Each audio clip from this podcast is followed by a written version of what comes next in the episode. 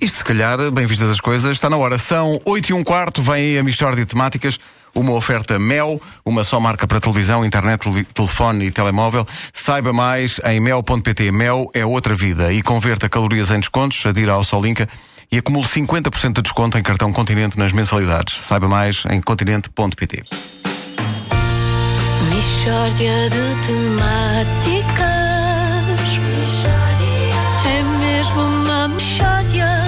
De temáticas. Oh, não há dúvida nenhuma que se trata de uma mishória de temáticas. Ora bem, o nosso convidado de hoje é biólogo, eh, Timóteo Ribeiro. O Timóteo vai passar a colaborar com a Rádio Comercial para nos ensinar a manter uma melhor relação com a natureza. Pequenos ensinamentos que o homem moderno, infelizmente, foi esquecendo. Não é assim, Timóteo? É isso, exatamente. Pois. Bom dia, André. Bom dia, bom dia, bom dia, Timóteo. Olha, eh, a lição de hoje é como chamar um texugo. Ah, começamos logo pelo essencial. Como chamar um texugo? Mas porquê é que alguém queria chamar um texugo? Atenção, é mais útil do que parece, Wanda. Mas o texugo é um animal amigável? Hum, não, por acaso não, o texugo é velhaco. Então não faz muito sentido chamá-lo. Faz, às vezes dá jeito, porque o texugo é um bicho que é omnívoro. Portanto, come tudo: fruta, ratos, insetos, tudo, marcha tudo.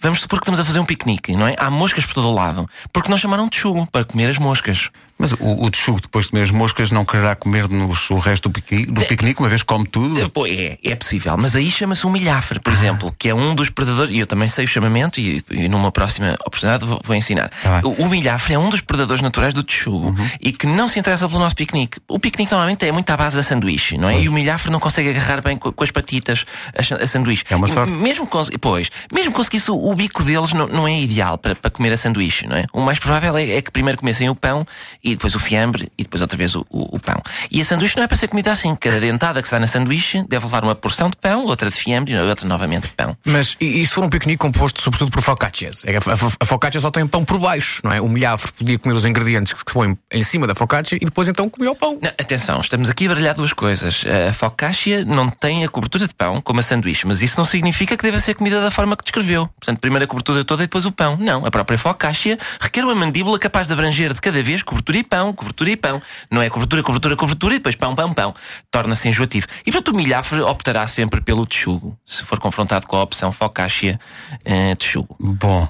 Eh, então, e eh, vamos lá ver, como é que se chama afinal o texugo? Ah, bom, o chamamento do texugo é este.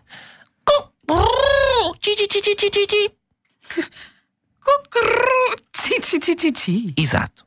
Agora cautela, cautela, porque o grito de casamento, de acasalamento do urso, do urso pardo, é cucurru, E eu conheço muita gente que se aventurou a chamar de e acabou a fugir de ursos. O urso com o cio corre muito depressa. E às vezes mais vale aguentar as moscas, não é? Eu próprio uma vez ex- executei o chamamento do tchi. Tudo certo. Vem um texugo, começou a comer as moscas. Piquenique, magnífico. Mas o flagelo da caça estragou-me a tarde, porque uma ursa tinha levado um tiro na orelha e ouvia mal. E percebeu. Resultado, vem para trás, para, a minha volta, eu a querer conviver com as pessoas no piquenique e a ursa roda de mim, e a arranhar-me as costas, e a, e a- dar-me bagas na boca. Ah, bom, ah, porque eu depois tenho este, este magnetismo todo, não é? E não é, só, não é só a ursa, é qualquer fêmea. Ficam doidas. Eu, eu sou casado, mas elas não respeitam a aliança, não respeitam nada.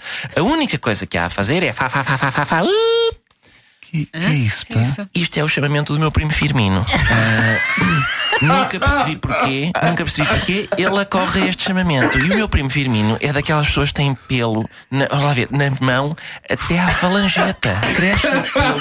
Só na unha é que não cresce. Só na unha é que não cresce. E a ursa, assim que vê o meu primo Firmino, enfim, ah, vão, vai com ele para uma, uma toca que ela tem. E nós ficamos então E ali estão, não é? no piquenique. Pronto. Até para a semana então. Até para a semana. Para a semana um milhafre, não é? Exato. De Estou ansioso. Como é que é? Cucuru, cucu. Cuidado. Cuidado, Cuidado, cuidado. se há uma ursa mais moca. Que se trata Ora bem, de uma Não vai mal, se vier, chama-se o Firmino. Exato, chama-se Firmino. No fundo, o Firmino quer é isso. Eh, o que é que eu... Ah, exato. O uh, Michória de Temáticas é uma oferta Mel, uma só marca para televisão, internet, telefone e telemóvel. Saiba mais em mel.pt. Mel é outra vida. E converta calorias em descontos. Adira ao Sol Inca e acumule 50% de desconto em cartão Continente nas mensalidades. Saiba mais em continente.pt.